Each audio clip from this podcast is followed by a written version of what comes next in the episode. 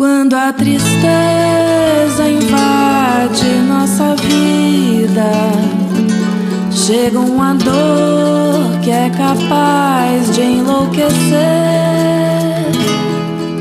Quase 15 milhões de brasileiros estão desempregados. Cerca de 40 milhões vivem de subempregos e muitos outros milhões, mesmo com carteira assinada, não ganham o suficiente para sustentar suas famílias. Danilo Monteiro, morador da periferia de São Paulo, conhece muito bem essa realidade. Ele é professor, mas precisa complementar a renda como entregador de aplicativo. Você trabalha os dois turnos como professor? Isso. E, e, e que hora você fazia o aplicativo? É, é, normalmente aí de manhã eu acordava às 7, aí trabalhava até umas 17 horas. E normalmente à noite eu costumava sair das 18 até meia-noite trabalhando nos aplicativos durante a semana. Sim. No final de semana eu costumava me estender mais, um, uhum. de 10 a 11 horas de trabalho.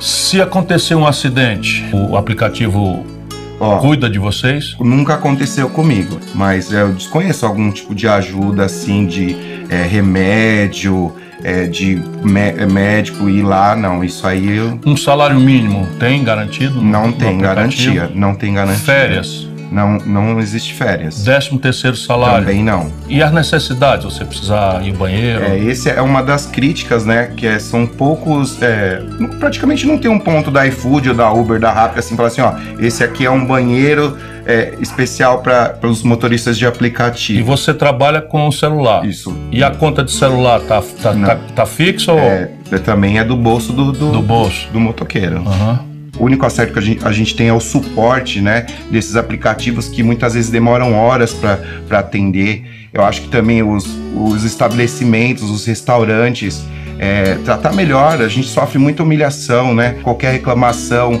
é, a gente pode ser bloqueado por 24 horas, 48 horas e até mesmo para sempre. Então é uma escravidão moderna. Essa turma que tem o egoísmo como guia, infelizmente no mundo e no Brasil estão no poder, eles dizem que se o governo proteger o motoqueiro, se proteger o, o entregador de aplicativo, essa atividade fica antieconômica ou fica inviável.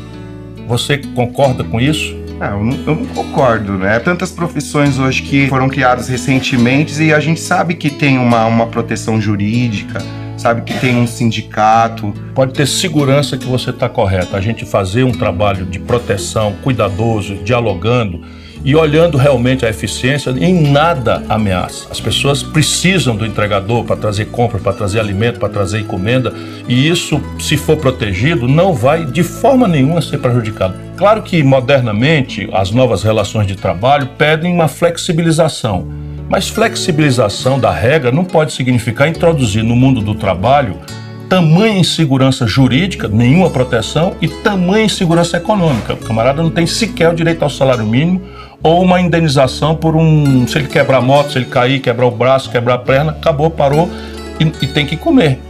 Não é? Essa realidade nós precisamos pôr em debate. E o Brasil tem que fazer isso porque nós não estaremos só nesse debate. Países como a Inglaterra, a Espanha já estão trabalhando para chegar em proteção. E é isso que nós precisamos trazer para o Brasil. Nós não podemos mais continuar com esse modelo econômico selvagem que explora as pessoas e não dá a elas nenhum direito. Mas a gente sabe que há uma esperança, que uma nova vida logo, logo vai nascer.